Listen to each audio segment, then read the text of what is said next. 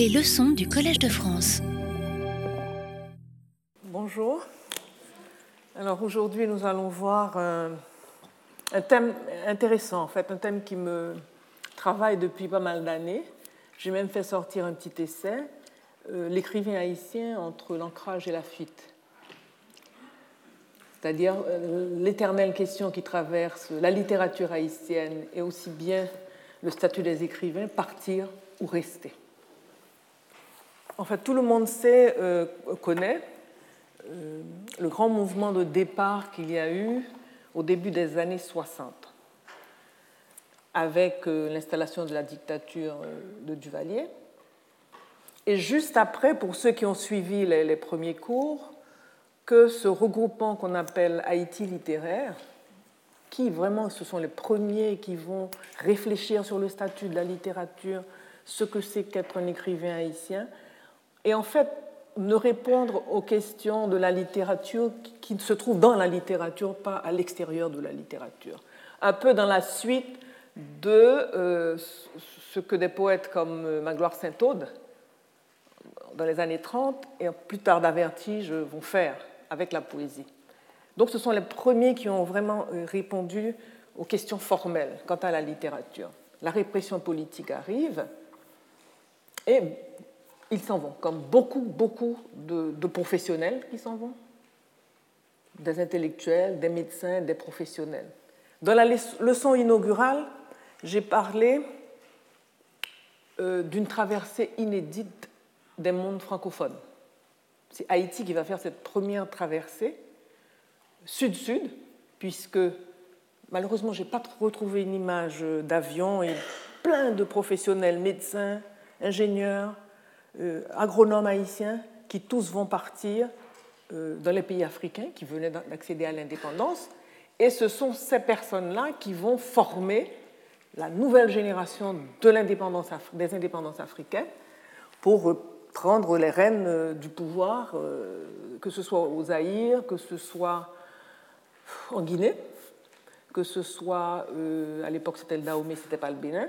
Donc on a toute une cohorte euh, de cadres qui s'en vont.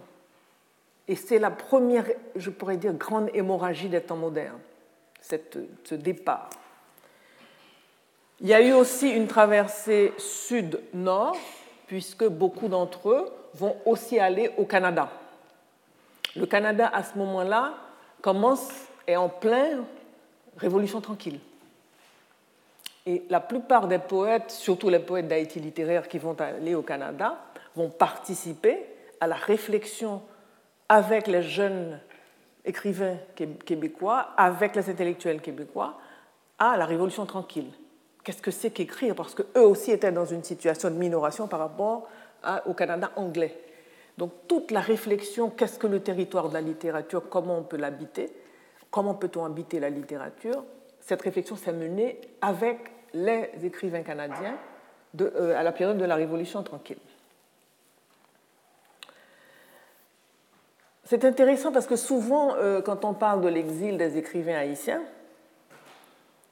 on, aborde ce thème simplement comme un départ de son pays natal. Or, pour moi, la question du départ du pays natal est beaucoup plus complexe en ce qui concerne l'haïtien. Et c'est en ce sens que, euh, dans ce petit essai que j'avais appelé L'écrivain haïtien entre l'ancrage et la fuite, j'ai voulu euh, cerner cette difficulté de l'ancrage et ce besoin constant à chaque fois de partir. C'est une oscillation permanente dans l'histoire de la littérature haïtienne. Aujourd'hui, on verra que les choses s'annoncent différemment. Mais jusqu'aux années 1990, il y a cette oscillation permanente entre ce besoin d'ancrage et ce désir d'ailleurs. Alors la critique, euh, je ne dis pas qu'elle est paresseuse, mais en fait, elle, se contente d'approches très traditionnelles. On veut, on veut savoir surtout mesurer le degré d'acculturation de l'œuvre produite par un écrivain dans le pays d'accueil, ou bien à analyser les effets stérilisants ou au contraire stimulants de l'exil sur la création littéraire ou sur l'écrivain lui-même, qui deviendrait donc un être démultiplié. Mais je dois aussi insister sur le fait que les années 60 correspondent à des mouvements migratoires de beaucoup de pays d'écrivains, d'intellectuels de pays du Sud vers les pays du Nord. Donc ce n'est pas seulement un cas haïtien. Vous allez retrouver des gens comme Darwish, des gens comme euh, le poète, des gens comme euh, Saïd, toute une série d'intellectuels et d'écrivains qui vont aller vers euh, les métropoles du Nord. Donc il y a toute une réflexion qui va se faire autour de la problématique de l'exil, mais c'est une problématique qui est là depuis, je peux dire, l'Antiquité. Ce n'est pas nouveau. Ce qui est intéressant euh, euh, avec le cas haïtien, on va voir, ce sont les effets que ça va produire. C'est qu'est-ce que l'histoire d'Haïtien, l'histoire de, la constitution même d'Haïti, qu'est-ce que euh, sur le thème de l'exil, qu'est-ce qui va euh, être euh, apporté de nouveau? D'abord, en ce qui concerne euh, la littérature, on peut se poser la question, que peut signifier habiter un pays pour un écrivain? C'est un peu ce que j'ai tenté de, cerner dans la leçon inaugurale. Pour un écrivain, en fait, l'écriture, et c'est ce qu'a montré toute l'histoire de la littérature haïtienne, l'écriture, c'est le territoire de l'écrivain, ce sont les mots c'est d'abord l'écriture. Quand Georges Castra dit, euh, après tous ces déboires politiques, ne, voulons pas dire que nous sommes tous habités d'un manque. L'écriture nous choisit parce que nous sommes seuls. Les mots nous choisissent parce que nous sommes seuls. Voilà. Et c'est pour faire face à cette solitude qu'on utilise précisément les mots. Donc, qu'est-ce que ça veut dire habiter un pays pour un écrivain? Et il ne saurait y avoir ni sommation de l'ailleurs, ni assignation à l'ici. La sommation de l'ailleurs conduit à des conduites à la fois de culpabilité et de survalorisation. Ah, je suis dans un lieu qui est le lieu du Nord, préservé, donc forcément, je vais faire une littérature qui serait mieux, parce que je suis dans un espace de liberté, parce que on va retrouver ce discours dans le prochain cours chez un certain nombre d'écrivains qui partent.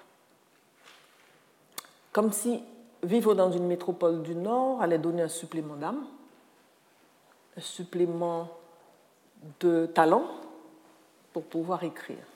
Ceux qui restent en Haïti sont en rade, ne, peuvent pas produire. Donc il n'y a ni assignation à l'ici, ni sommation de l'ailleurs. Et très souvent, la deuxième question que, je me pose, le départ de l'écrivain n'est-il pas trop souvent perçu dans son seul rapport aux politiques Est-ce que c'est simplement parce qu'il y a des problèmes politiques que l'écrivain part? Est-ce que la politique lui-même ne serait pas le redoublement d'autre chose qu'on va essayer de voir? Et je pars d'une constatation. L'appel d'un ailleurs originel est absolument constitutif du mode d'habiter d'une population transplantée malgré elle, d'une part, ce qui est le cas de la majorité de la population, et cette population transplantée malgré elle, dans la dimension sacrée du vaudou, dans son imaginaire, n'a jamais quitté l'Afrique. Quand on meurt, on repart en Afrique, on fait un voyage sous les eaux pour aller retrouver les divinités en Afrique. Quand les dieux qui viennent chevaucher le corps, ces dieux arrivent de l'Afrique. On n'est jamais encore tout à fait installé dans ce lieu où on a été transplanté. Les pieds sont là, solidement plantés au sol, et on a une imaginaire qui vient d'ailleurs. Et c'est cet imaginaire qui nous constitue, qui nous construit. Les populations créolisées, en revanche, elles, ce sont des populations qui, euh, euh, par le frottement avec l'Occident, regardent l'Occident comme le seul désir d'ailleurs possible, rejettent d'ailleurs d'une certaine façon l'Afrique et regardent cet ailleurs. Je ne serais pas mieux ailleurs? Le Nord est forcément mieux. Donc quand arrive l'exil politique, on se demande souvent, moi je me suis demandé, est-ce que ce ne serait pas aussi le redoublement d'autre chose? De ce tailleur qui nous habite chaque groupe de manière particulière. Et c'est un peu ce qu'on va voir euh, durant cette heure. Et je vais commencer par euh, dans ce questionnement ouvert, commencer par une chanson. Alors là, euh, très rapidement, vous voyez le groupe d'Haïti littéraire, avec l'ensemble des poètes qui vont être les plus connus. Il y a Anthony Phelps, il y a René Philoctète, l'unique femme, c'est Marie Chauvette, la grande Marie Chauvette. Euh, à côté, il y a Roland Morisseau, Jean-Richard Lafouet, le grand averti juste à côté de Anthony Phelps. là, je ne vois pas qui c'est. Une chanson du répertoire vaudou. Alors, je vais traduire pour vous après. Papa Legba, non fort moins. Atibon Legba, non fort moins. Alegba papa, non fort moins. Ou même qui porte drapeau dans Guinée, ou même qui porte chapeau dans Guinée, c'est au même qui paraît soleil pour le royaume. Papa Legba, Atibon Legba, Alegba papa. Alors, Legba, c'est le dieu qui ouvre euh, les barrières, qui ouvre les cérémonies. C'est vraiment, il est presque à la tête de, la cosmogonie pour nous. Dans mon fort, à Tibon Legba, c'est une autre variété de Legba. Dans mon fort, le fort, c'est le, lieu sacré où on pratique les cérémonies. À Legba Papa, dans forme, ou même qui portait drapeau dans Guinée. Toi qui portes le drapeau en Guinée, depuis la Guinée. Donc n'est pas Haïti la référence, c'est la Guinée. C'est la terre perdue. C'est la mère patrie.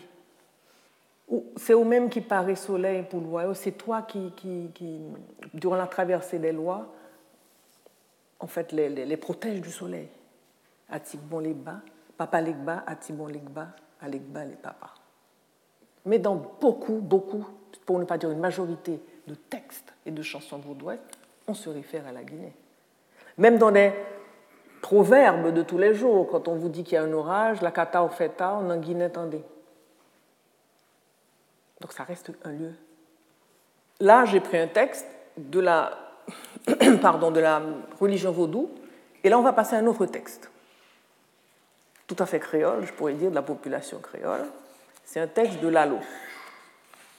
Découragé. Alors, le personnage dans le roman le choc, entame ce dialogue. Mais alors, que comptez-vous faire, mon ami? Un cri de sincérité jaillit de son cœur. Si je pouvais mourir, mon père. Le père Le Ganet eut un sursaut. Son visage se prit au filet d'une soudaine crispation. Maurice, c'est vous, vous qui dites cela? Je ne vous reconnais pas. Rêveur, il ajouta. Vous saviez bien qu'il y a d'autres solutions, mon ami.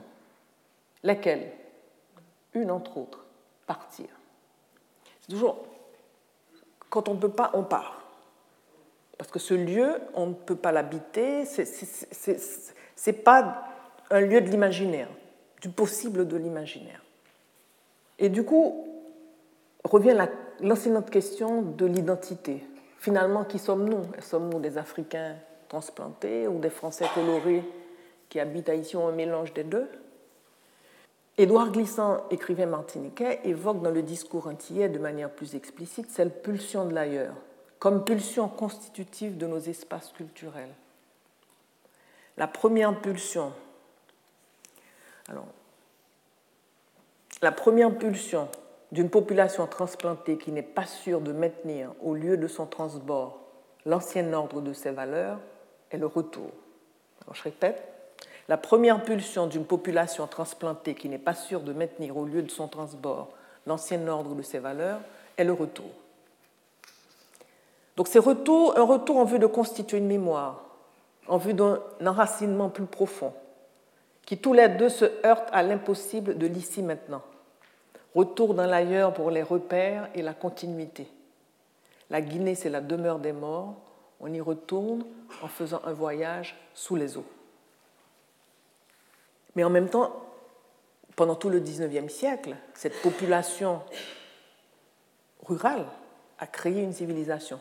Elle a créé une réexistence en bricolant des éléments de culture traditionnelle africaine, des éléments de la culture euh, indienne, en avait qui restaient encore, des éléments de la culture populaire française, des régions françaises du XVIIIe siècle. Donc elle crée du nouveau avec de l'ancien et dans une société nouvelle. Donc c'est un mouvement extrêmement paradoxal, mais intéressant et fécond à cause justement de ce paradoxe. Donc ce besoin d'ancrage est certainement l'un des éléments qui, avec ce besoin de partir, traverse toute l'histoire culturelle haïtienne. Parce que finalement, et je crois qu'on commence, on a commencé à s'en rendre compte vers les années 60, 70, 80, nous sommes à la fois de l'enracinement et de l'envol. Il suffit de garder. les danses haïtiennes sont des danses extrêmement terriennes. On pose les pieds au sol pour être dans le sol. Et la peinture haïtienne, souvent, elle est aérienne. C'est-à-dire les images elles-mêmes sont une fuite vers un au-delà. Nous sommes à la fois de l'enracinement et de l'envol. Donc toute la charge mystique et religieuse est là, même si le souvenir de la terre ancestrale s'est estompé. La Guinée, comme je le dis, est le lieu de séjour des morts et de la mère patrie. Même si les populations transplantées en Haïti, ce sont plus que les autres, plus constituent un peuple-nation, cette pulsion taraude notre origine en même temps qu'elle trouble la métaphore si prisée de l'enracinement local. Parce qu'on a l'impression, quand on entend les indigénistes, quand on entend que c'est absolument, une terre d'authenticité, enracinée, et pourtant, il y a cette oscillation permanente, il y a ce trouble, justement, qui rend, cet enracinement pas aussi solide qu'on pourrait le croire. Pour ce qui est du texte de Lalo, il s'agit du désir du Nord des créoles. Dès la moitié du XIXe, les écrivains de la Ronde exhortent les écrivains à tourner désormais leur regard vers Haïti.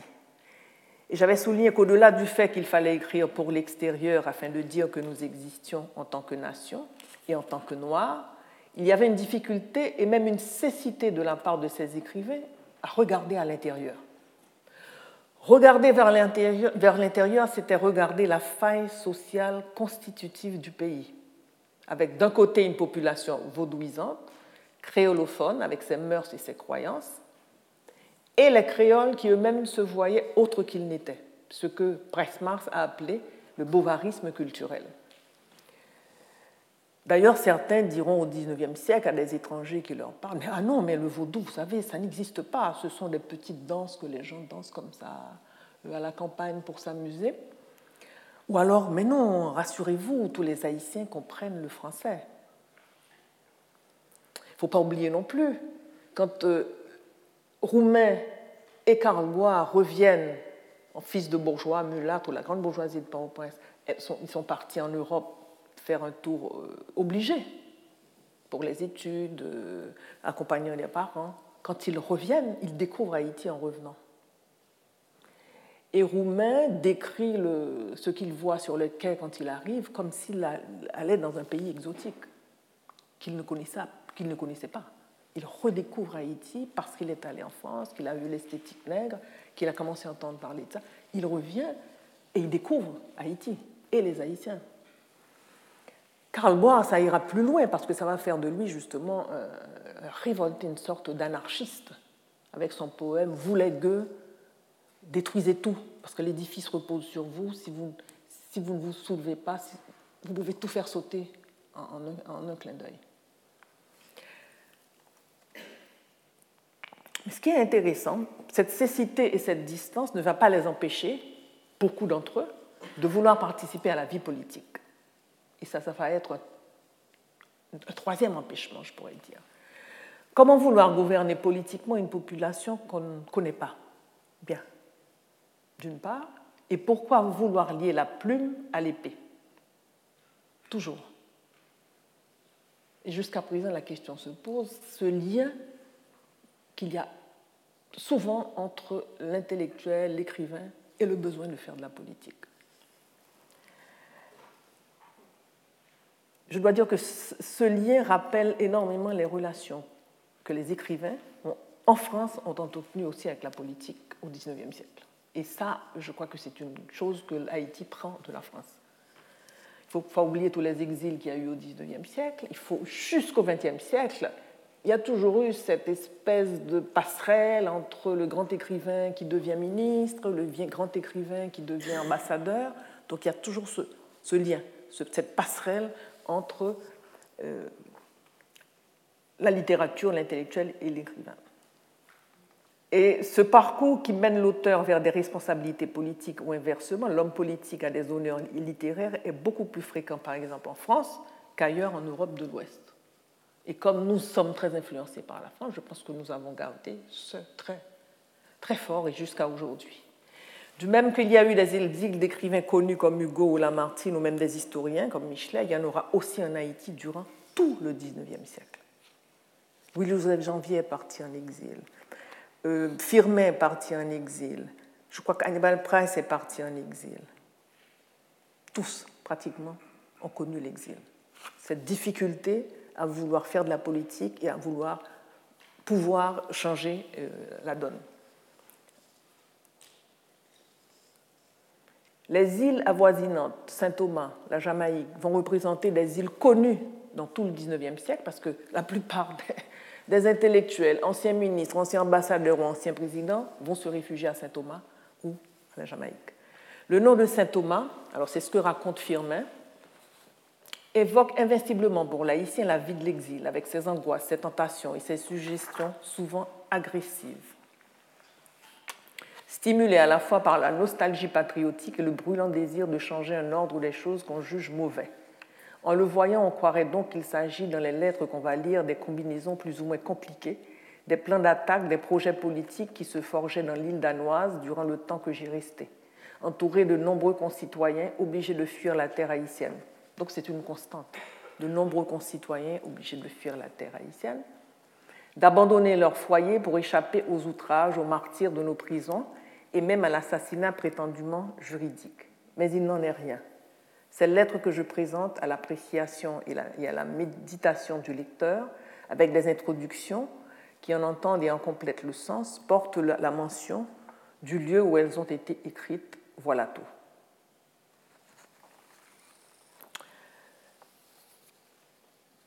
Alors que, précisément, quand on regarde la manière dont s'est constituée la culture haïtienne et l'histoire d'Haïti, on est dans le racinement et l'envol, l'indigénisme allait enclencher un discours qui, à travers ses appellations et variantes, on l'a vu durant les deux derniers cours, au XXe siècle, négritude ou noirisme, se proposait l'ambitieuse tâche de tracer les contours d'une identité toujours rebelle à se laisser figer et à se laisser saisir une fois pour toutes. Si l'indigénisme a eu pour mérite à un moment historique clé de faire graviter les œuvres autour d'un foyer haïtien, à partir de l'indigénisme, il n'a plus été aussi facile pendant un certain temps d'engager librement la recherche ou la création, puisque le discours identitaire proposait des schémas et des modèles indépassables. Heureusement qu'on a eu des gens au XIXe siècle à dire nous, nous refusons le discours identitaire. Quelqu'un comme Edgar Villers, ou d'autres qui ont dit Moi, si j'ai envie de faire euh, que mon intrigue se passe en Europe de l'Est, personne ne peut m'empêcher que mon personnage naisse en Europe de l'Est ou que je le fasse. Et c'est comme ça qu'on a échappé à quelque chose qui aurait été un couloir étroit. Et tant mieux, parce que le tout nationalisme en littérature conduit à des choses en général douloureuses et difficiles. Mais toute la doxa, en Haïti, jusqu'à une certaine époque, on les appelait d'ailleurs les éclectiques ou les évadés. Tous ceux qui ne parlaient pas d'Haïti, dans les, manuels scolaires, on les appelait les éclectiques, comme quoi c'était quelque chose de pas bien, tout à fait négatif, ou les évadés. Si on parlait d'un personnage qui habitait l'Europe de l'Est ou bien les États-Unis, on était un évadé. La deuxième grande doctrine qui va traverser le XXe siècle, c'est le marxisme haïtien, qui va prendre d'autant plus facilement le relais qu'il prônait à la fois une valorisation mythique du paysan et du prolétaire. Cette doctrine viendra à la rescousse, s'ouvrant malgré elle de la première, pour circonscrire dans quelques-unes des, interprétations qu'on y fit le périmètre de la création. Quelqu'un comme euh, Jacques, euh, Jacques Roumet comme Jacques-Stéphane Alexis, réussissent très bien cette espèce d'alliage, surtout roumain, entre indigénisme et marxisme. Mais il est évident que beaucoup de ceux qui ont tenté de, faire des personnages hors du commun parce que ça devait répondre à l'esthétique du réalisme socialiste ont échoué. Et la première qui va précisément casser l'idée d'indigénisme et de marxisme comme étant des modèles indépassables, c'est Marie Chauvel, l'écrivaine Marie Chauvel.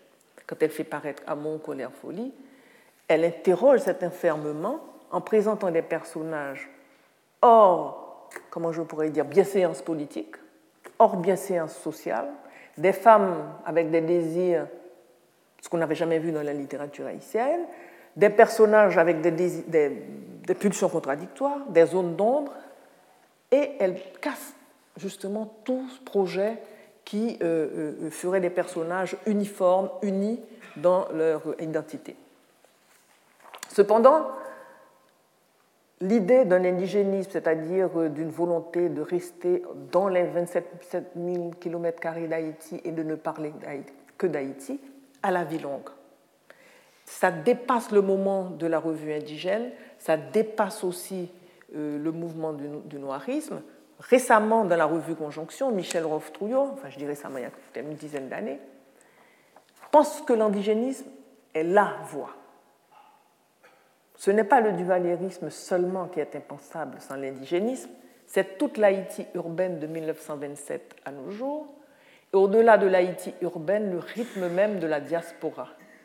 Il est né de l'entrée d'Haïti dans le XXe siècle, de l'occupation, des transferts de classe, de la chute des pyramides provinciales, de la démocratisation partielle et piégée de l'enseignement secondaire. Il ne s'est pas arrêté au temps, il ne s'est pas arrêté au texte. Penser que l'indigénisme va parcourir Haïti jusqu'à la mort d'Haïti, c'est quand même un petit peu fort. Parce qu'aujourd'hui, les couches populaires, la grande majorité ne se réclament pas de l'indigénisme.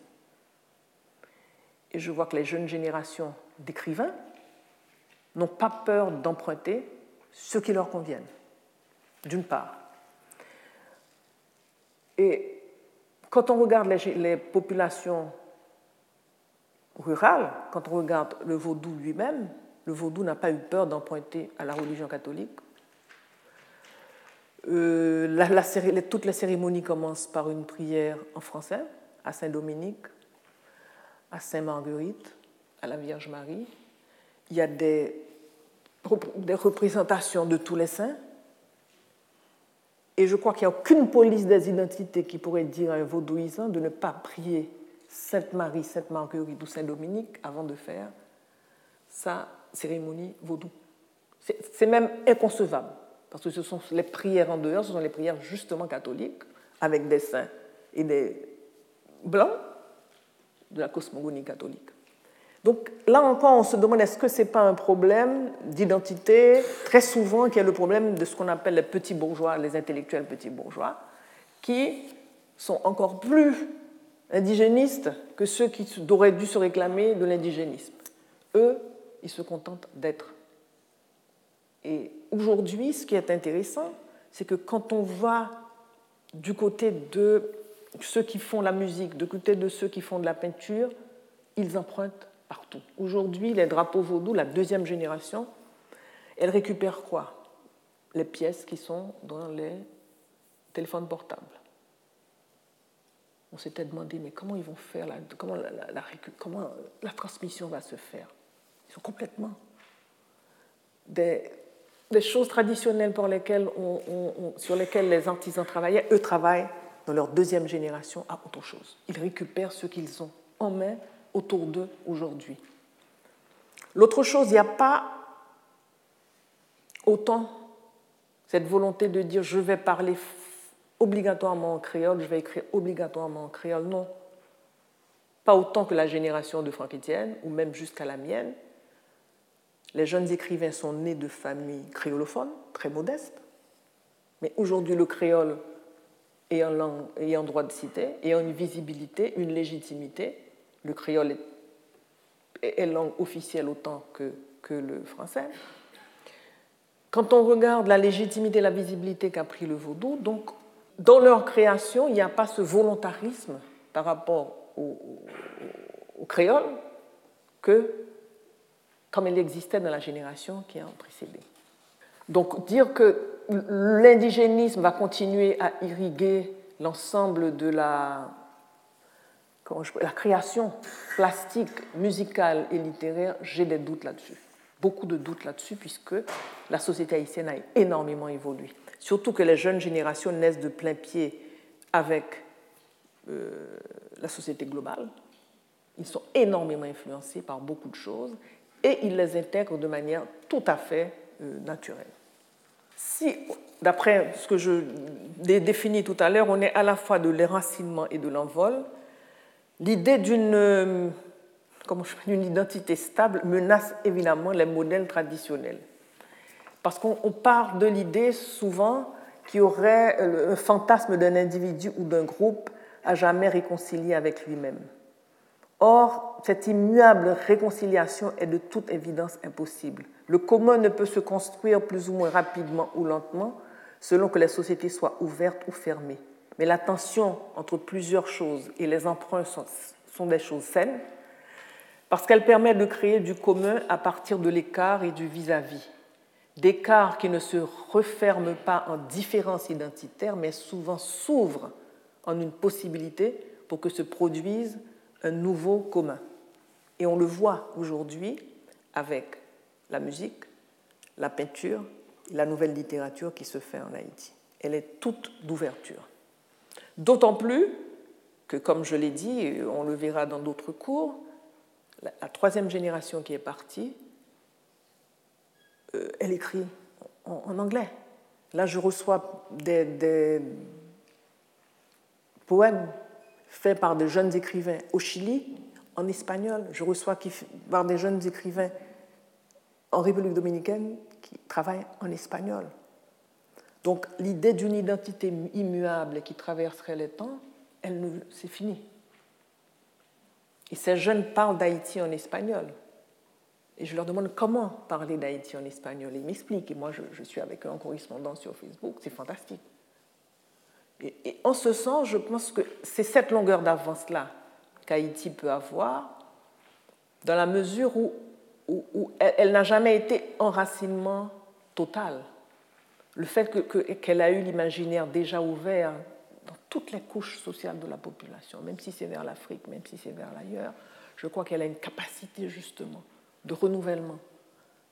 Être de l'enracinement et de l'envol, je pense que c'est énorme de pouvoir être les deux à la fois. Alors je, reviens sur euh, un petit rappel historique. Au temps de la colonie, l'instruction a été un combat et une conquête, une lutte admirable d'ardeur et de persévérance. Nos premiers écrivains sortent de ce creuset, difficile, rehaussé, mais pas indemne, parce que le rapport à la langue au XIXe s'apparente à celui du locuteur colonisé que décrit Paulin Untonji. Le rapport normal du sujet parlant n'est pas au langage, mais à l'interlocuteur. Au contraire de cela, l'intellectuel colonisé s'arrête au langage. Tout le XIXe siècle, on va avoir justement ces écrivains qui essaient euh, d'imiter les écrivains euh, français. Ces écrivains extérieurs à la langue française là aussi à la langue de sa communauté d'origine. Son apprentissage de l'écrit s'est fait ailleurs dans la langue française. La nouvelle littérature qu'il écrit n'est donc pas fécondée par la tradition de l'oralité du créole. Il y a discontinuité et cassure. Il gravite malgré lui à la lisière d'un gouffre, mais ce vide qu'il porte en lui, il évitera toujours de le fixer, préférant de le combler de façon imaginaire. Le zèle colonial et son prolongement national ont donc rendu l'écrivain étranger dans son propre pays, et peut-être étranger tout court le prototype même du nomade moderne. Une telle situation produira ce que nous appellerons un redoublement du syndrome de départ.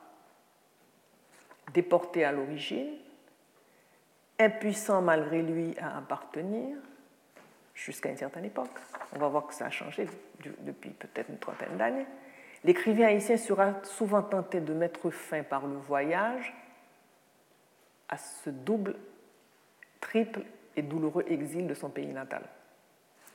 L'écrivain haïtien est donc moins écartelé dans le sens où l'entendait Léon Lalo entre les mots de France et un cœur venu du Sénégal qu'empêché, séparé.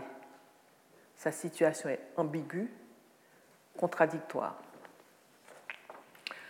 Dans la fuite à l'étranger, souvent, c'est la fin de l'exil intérieur que cherche en réalité cet écrivain.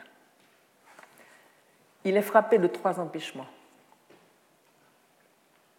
Il a l'exil de tout créateur. Il y a l'exil de l'écrit dans une société dominée par l'oralité. Il y a l'exil de la langue française dans une société où on parle le créole. Et il y a aussi, surtout, l'exil culturel et social. Quand un écrivain vous dit que le vaudou, c'est juste une petite danse comme ça que les gens dansent pendant le week-end, ou alors que tout le monde comprend le français, il est de toute façon en situation d'exil. Mais de toute façon, la littérature a besoin d'impossible pour exister. C'est Italo Calvino qui nous le dit. Et rappelez-vous, dans la leçon inaugurale, je disais, Kafka a écrit en allemand alors qu'il habitait Prague.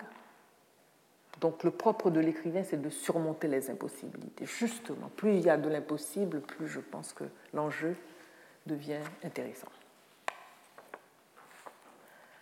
Mais cet exil culturel et social est très profond. Je vous livre ma petite réflexion là-dessus.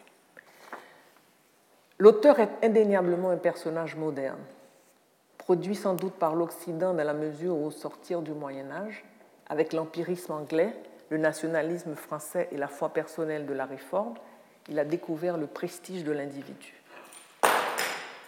Malgré la distance qu'il établit, le scribe moderne, s'il est dans ce premier temps rejeté et méconnu, deviendra au cours des ans une figure institutionnelle reconnue par son milieu d'appartenance. L'esprit même du temps exigera ce décalage momentané par rapport à toute espèce de données que celui-ci soit familial ou national. L'auteur est donc indéniablement un personnage pardon, moderne, produit sans doute par l'Occident dans la mesure où, au sortir du Moyen Âge, avec l'empirisme anglais, le nationalisme français et la foi personnelle, il a découvert le prestige de l'individu. En revanche, l'écrivain haïtien, comme l'écrivain peut-être certainement d'autres pays du tiers-monde, vient troubler l'ordre immuable de la société traditionnelle où les connaissances sont accumulées sous forme de sagesse collective et où la création est indissociable et indistincte du creuset collectif. Les dieux qui se dressent au, sommet de l'histoire du groupe gouvernent tout l'ensemble de connaissances. L'irruption de la figure insolite qu'elle écrivait menace par la singularité de sa parole individuelle l'immunité relative de cette société. Immunité maintenue en grande partie par la répétition du même, puisé dans la sagesse populaire. Mais là, il n'y a pas danger, alors que sur le plan politique, cette distance induira forcément une violence de la part des pouvoirs politiques. Dans mon, dans un, mon roman Bain de lune, j'avais fait exprès de choisir un personnage, et c'est ce qu'on va lire, un intellectuel de la bourgeoisie, marxiste qui décide d'entrer dans la guérilla pour sauver la paysanne. Et c'est un passage dans lequel il va se rendre compte à quel point il est étranger dans son propre pays. Il faisait chaud. L'inconnu demanda de l'eau et malgré la faim qui lui faisait des yeux exorbités, des joues creuses, la faim qui hurlait aux commissures de sa bouche, il n'osa pas réclamer à manger. Sa retenue d'homme qui avait toujours mangé à sa faim l'en empêchait encore. Se contentant de regarder Orville et de chasser les mouches qui venaient se poser sur ses lèvres sèches. Il n'était pas rasé, et ses éraflures et coupures au visage, sur les bras, racontaient sans qu'il le sût ses routes clandestines ses peurs, le maquis. Sa face émaciée, pas lavée, disait ce que sa langue taisait. Je n'ai pas mangé depuis deux ou trois jours. J'ai peur. Nous, nous connaissions ce langage mieux que quiconque. Mais ceux qui n'avaient jamais eu faim ne pouvaient pas le connaître. Nous avions cette longueur d'avance sur l'étranger. il le soupçonnait d'autant mieux que la peur n'en pouvait plus de faire corps avec lui, l'avait lâché un moment. La peur se permettait une pause. Le temps pour Orville de lui proposer un morceau de cassave et la moitié d'un avocat. L'étranger mangea avec un tel appétit qu'il en salivait et s'essuyait les lèvres du revers, tantôt de la manche droite, tantôt de la manche gauche de sa chemise. Une chemise qui n'était pas propre, pas pour un homme comme lui. ce qui est intéressant, c'est que beaucoup de jeunes intellectuels, écrivains, se sont cassés devant cet échec, devant leur méconnaissance du milieu paysan. Et qu'est-ce que les paysans disent un petit peu plus loin? Malgré la tristesse du père Bonnet, là devant nous, l'étranger nous laissa tout de même à notre étonnement, à notre incompréhension, parce qu'il est mort entre-temps, à nos interrogations. Il parlait d'un pays que nous ignorions, des gens qui nous étaient lointains, de rêves que nous n'avions jamais caressés. Et Mancia et Ilménez et toutes les femmes du Lacou pensèrent à sa mère.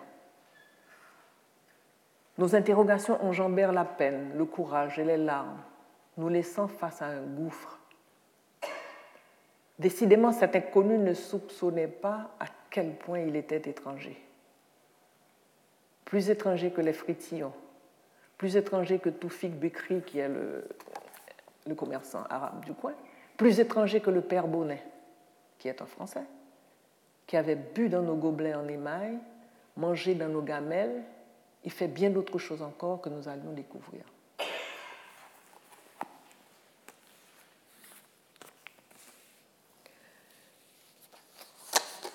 Donc souvent ce besoin de partir, c'est un besoin parce qu'il y a une difficulté d'ancrage. Parce que, à l'époque, les écrivains, de par leur éducation, étaient formatés pour ne pas comprendre la majorité des autres. Et quand ils revenaient avec justement ce rêve marxiste, ce rêve marxiste était lui aussi un rêve étranger. Vous allez expliquer aux paysans les contradictions principales, secondaires. Bon, pas ce que vous me racontez. Et je crois que si on ne prend pas en compte ces quatre formes d'exil, de distance, la langue, l'écrit dans un pays d'oralité et la distance culturelle et sociale, on ne comprendra pas pourquoi il y a ce malaise, ce besoin, cette sensation qu'on n'est pas dans son pays, qu'on va aller ailleurs. Mais même quand on arrive ailleurs, cet ailleurs, ce n'est pas encore notre pays parce qu'il y a cette coupure historique. Rivé à cet ailleurs aussi sûr qu'inabordable, tenaillé par une origine perdue et un enracinement impossible, l'écrivain haïtien évitera toute fixité qui risquerait de le consumer, préférant céder à la tentation d'élire domicile ou rêver de le faire dans l'ailleurs ou dans l'éphémère du voyage. Être cet écrivain toujours prêt à s'en aller et qui fera aussi partir ces personnages de roman.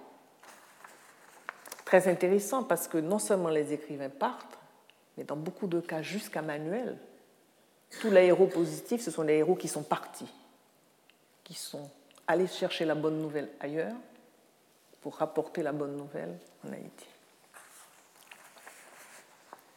Sans nous attarder sur cette question qui mériterait une étude particulière, nous signalons tout simplement que les écrivains du 19e, Émeric Bergeau, Demis Vardelon, Louis-Joseph Janvier et euh, Firmin, publieront la plupart de leurs œuvres en exil et que certaines d'entre elles évoqueront des réalités d'ailleurs. Quand on analyse de plus près la biographie de ces auteurs, on s'aperçoit que ces hommes, avant même leur démêlés politique, avaient été des hommes du voyage. Ils sont partis, trajectoire obligée, pour achever des études en France, comme si ce détour avait été indispensable pour revenir avec la foi d'avoir trouvé, à partir de l'ailleurs, le vrai pays où se réenraciner.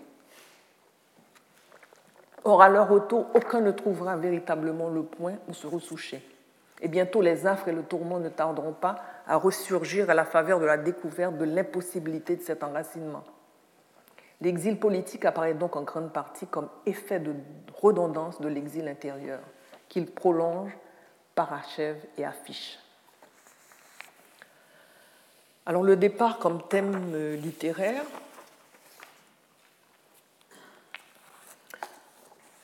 et là je fais référence à un livre malheureusement très mal connu, mais excellent, de Jean-Claude Fignolet qui s'appelle Vœux de voyage et intentions romanesques. Il écrit ceci. Le dit de désertion jalonne plus d'un itinéraire. Le goût de voyager pour arpenter l'espace des autres trahit une volonté de fuir constante à nos personnages de romans. S'il ne s'agissait seulement que d'une habitude fictive, je me cherche dans un ailleurs que je crois mien pour abriter des songes qui en fait appartiennent à d'autres. Je subis mon histoire en m'accoutumant à une différence, me persuadant que rien, simagré, carnaval sanglant, tyrannie, abjection, corruption, ne me concerne pas, parce que, ne me concerne parce que tout est le fait d'inciviliser qui me ressemble, mais que je ne connais point. Jacques-Claude Fignolet débute dans son essai Vœux de voyage et intention romanesque il a eu le mérite de poser avant bien d'autres ces questions essentielles sur ce dit de désertion qui jalonne notre itinéraire littéraire. À partir d'un corpus tout à fait pertinent, il dresse un inventaire de l'ensemble de ces trames qui invariablement conduisent l'aéro à quitter la terre natale pour un ailleurs préalablement mythifié ou à revenir de cet ailleurs investi d'un pouvoir ou d'une supériorité sur les sédentaires fixés à leur lieu d'origine. Alors, certains personnages rêvent de partir ou de fuir. On reprend un texte de tout à l'heure. Mais alors, que comptez-vous faire, mon ami? Un cri de sincérité jaillit de son cœur.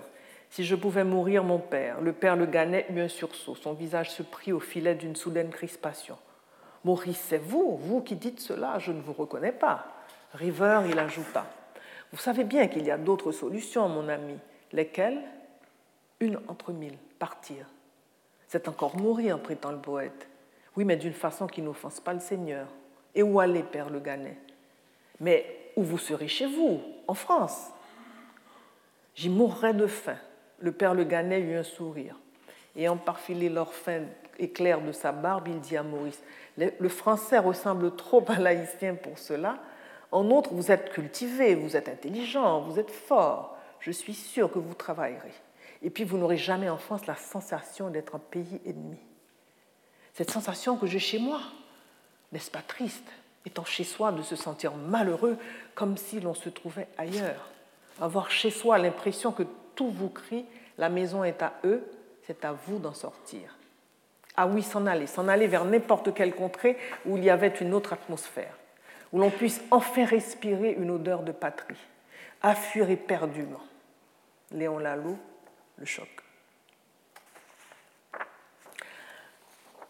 Fernand Hibert reprendra la même constatation dans un passage de son roman Sénat. Des personnages, de retour de leur pèlerinage obligé à Paris, en reviennent transformés et purifiés, avec un supplément d'âme, et gardent une indicible nostalgie de la ville lumière, mais incapables d'agir pour la transformation de leur société. Dès la première semaine de novembre, toutes nos connaissances étaient de retour en Haïti. Dans la politique, Sirius Neptune et Philippe Auguste ont réalisé leurs ambitions de non-valeur. Ils furent quelque temps ministres, on a souri et ce fut tout. En revanche, Pascal Larcher n'est rien. Il fait du tafia en province et de loin en loin publie des études pleines de vues neuves et débordant de sève, appréciées seulement par quelques esprits cultivés. Gérard Dely n'est rien, il vit seul à la campagne, en sage, voyant de rares amis, se contentant de peu, ce qui est peut-être la meilleure façon de n'être pas trop malheureux. Claude Saterne n'est rien, il donne des leçons particulières à des fils de famille, et plus hautain que jamais, ignore volontairement tout ce qui a trait à la vie publique ou privée en Haïti. Au Sénat de la République, Rorotte devient presque une puissance. Ses vues progressistes, son désintéressement nettement établi, sa modération digne et peut-être aussi sa fortune attirèrent l'attention de ses concitoyens et firent de lui, malgré ses protestations, un candidat à la présidence de la République. Les pharisiens le vantèrent, espérant des contrats et des concessions qui lui assureraient de belles rentrées au détriment de la communauté. Roth combattit courageusement les projets des ministres qui se faisaient les complices des étrangleurs de la nationalité haïtienne.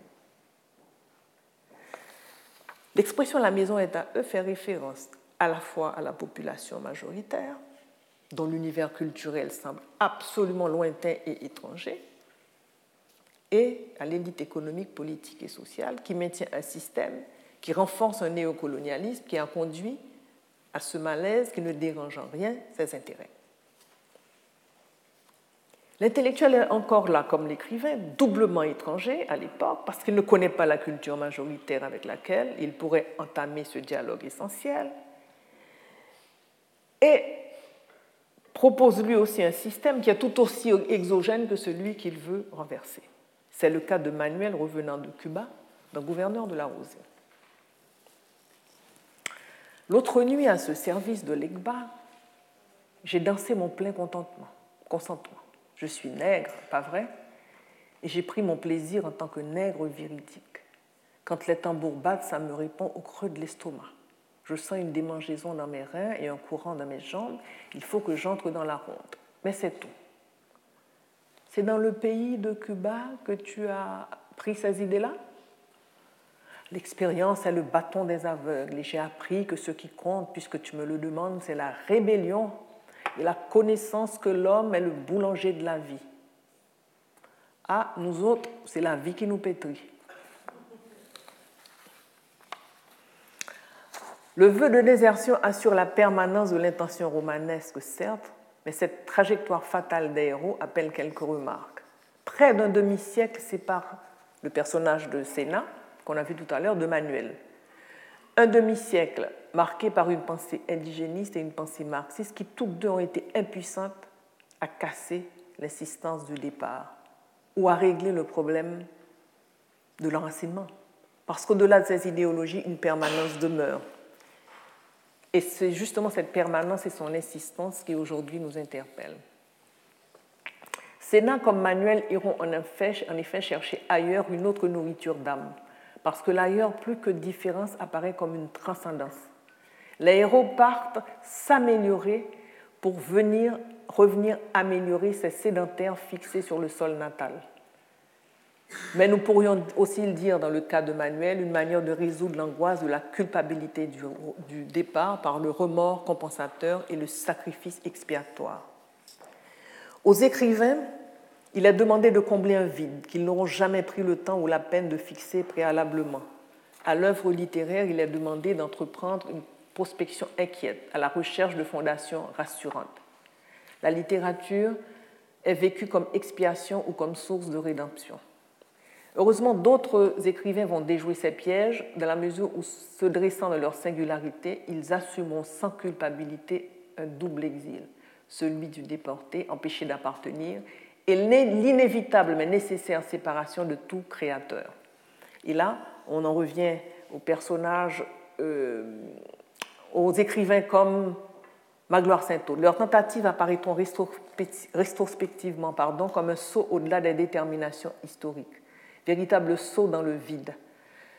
Comment ne pas évoquer Saint-Aude, qui fut l'un des premiers à inaugurer la poésie comme aventure, le premier qui osera prendre la haute mer, convaincu que l'écrivain qui reste en rade est un écrivain mort. Il dira sa méfiance, méfiance des philosophies illusoires, sa méfiance des morales onctueuses et sonores. Il rompra volontairement les amarres, arrachant toute balise pour une poésie sans effigie. Je descends, indécis, sans indice, feutré, ouaté, loué, au ras d'épaule. Sa poésie dérangera, mais même s'il se défendra, même s'il se justifiera, il laissera toujours planter en lui ce silence indéracinable, parce que ce silence est pour lui le dernier échelon de la pudeur, ou peut-être simplement la revendication du droit à l'irrévocable et magnifique solitude. La volonté de rupture sera aussi nettement affichée avec les poètes du groupe Haïti littéraire qui s'écarteront de l'indigénisme et du réalisme socialiste, revendiquant plutôt la filiation à Saint-Aude, au surréalisme et aux poètes comme Mallarmé ou Lautréamont. Ils diront l'indigénisme, c'est du nationalisme dans l'art, un art de circonstance. Leur poésie sera résolument novatrice, à bien des égards, incapable d'être prise en charge par aucune collectivité ou mentalité. Elle inaugurera, inaugurera pardon, incontestablement le nouveau. Et ils assumeront justement la distance et l'exil euh, dans leur pays natal. Tu parleras au premier venu, qu'il apprenne aux hommes ma rancune et mon génie. N'oublie pas que j'ai craché aussi sur mon visage qui ressemblait trop à la bête qui me conçut, et que ses racines me poussaient déjà par tous les mollets, par toutes les chevilles. Quand je compris le sens, la limite, la sève, la salive, la semence, tu lui diras aussi mon profil de feu, retrouvé entre l'arme et le geste.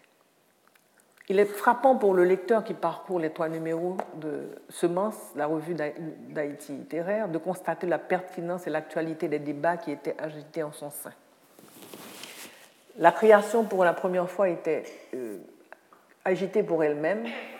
Le statut de l'écrivain, son mode d'appartenance, la perception que les autres pouvaient avoir de lui, la nécessité de l'exil intérieur sont autant de points qui ont fait l'objet d'une interrogation soutenue et neuve.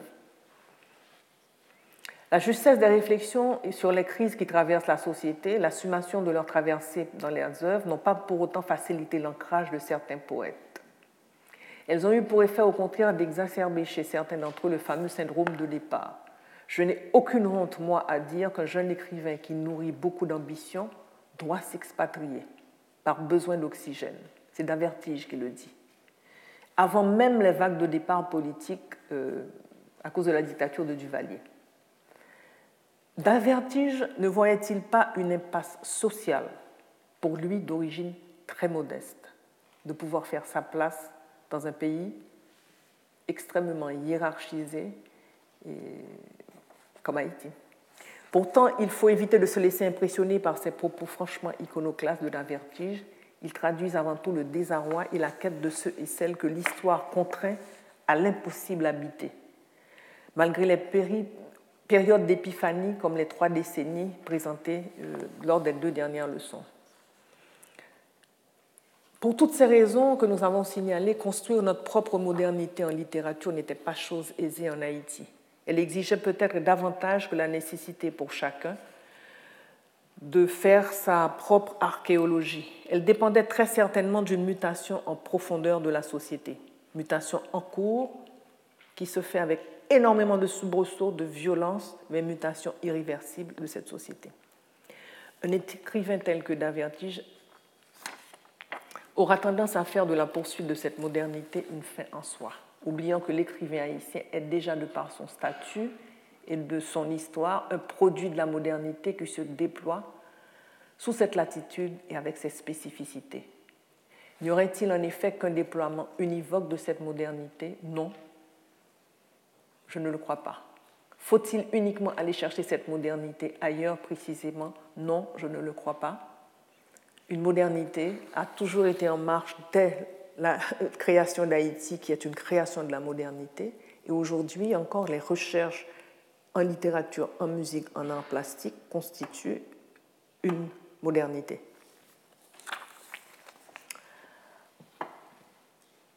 Il y a eu de rares mouvements de retour sur Haïti, vers Haïti.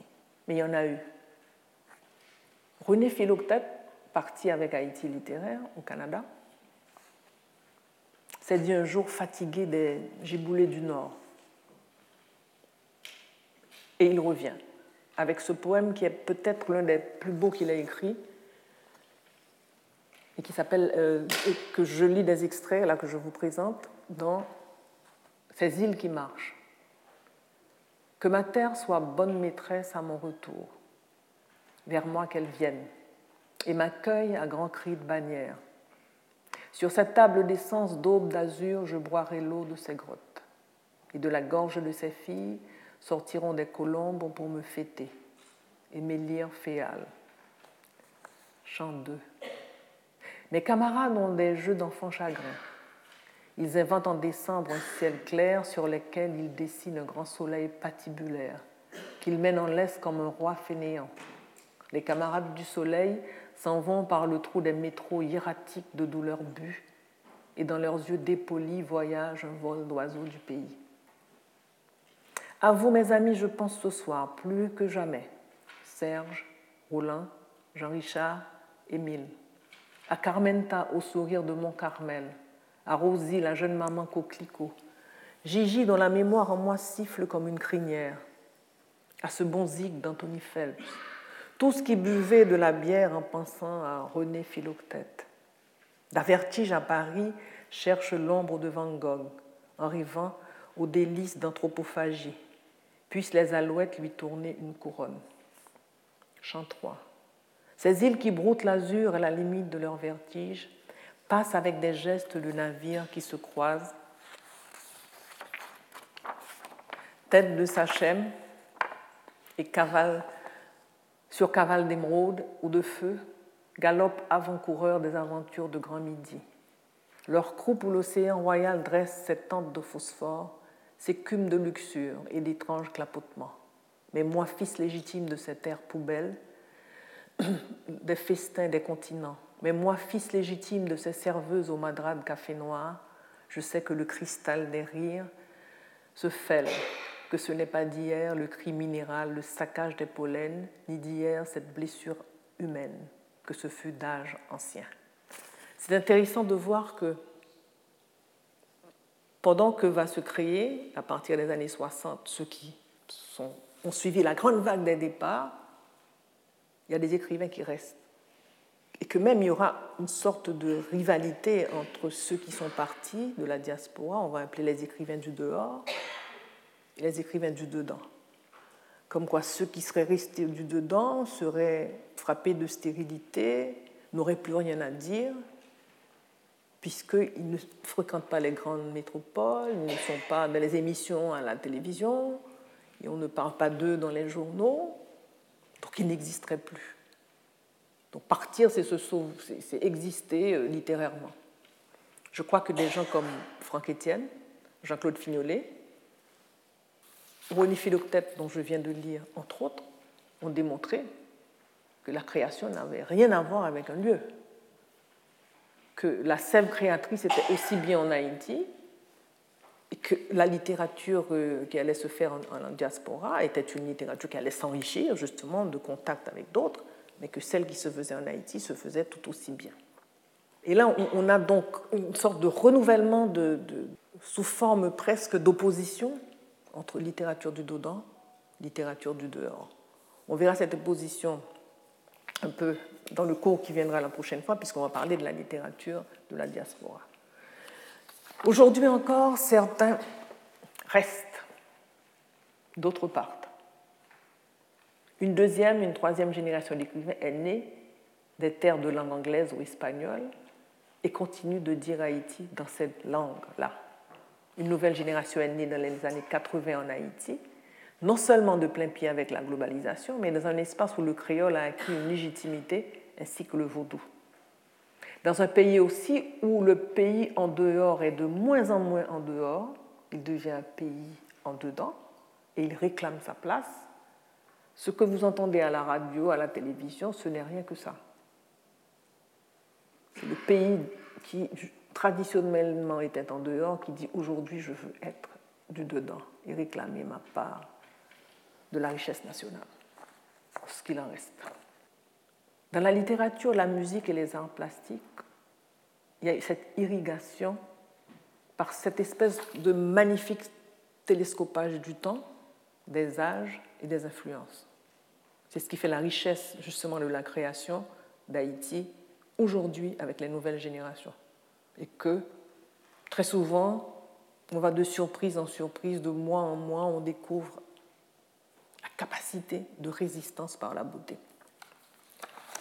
Nos avancées doivent avant tout se faire langage, couleur, note, au-delà de toute sommation de l'ailleurs ou d'une assignation à l'ici. Ce sont les institutions littéraires des grandes métropoles qui nourrissent ce mirage de la grande capitale, seul lieu possible de toute création. Passer sur un plateau de télé ou mourir. Ah bon, vous habitez Haïti? Comme s'il s'agissait d'une infirmité, Comment pouvez-vous habiter Haïti? Haïti n'est ni un cauchemar, ni une carte postale. Juste un lieu où certaines personnes essaient de vivre avec une certaine hauteur de dignité. mais aussi un lieu où certains acteurs nationaux et internationaux s'acharnent à rendre invivable, depuis toujours, tandis que d'autres s'acharnent à y rester.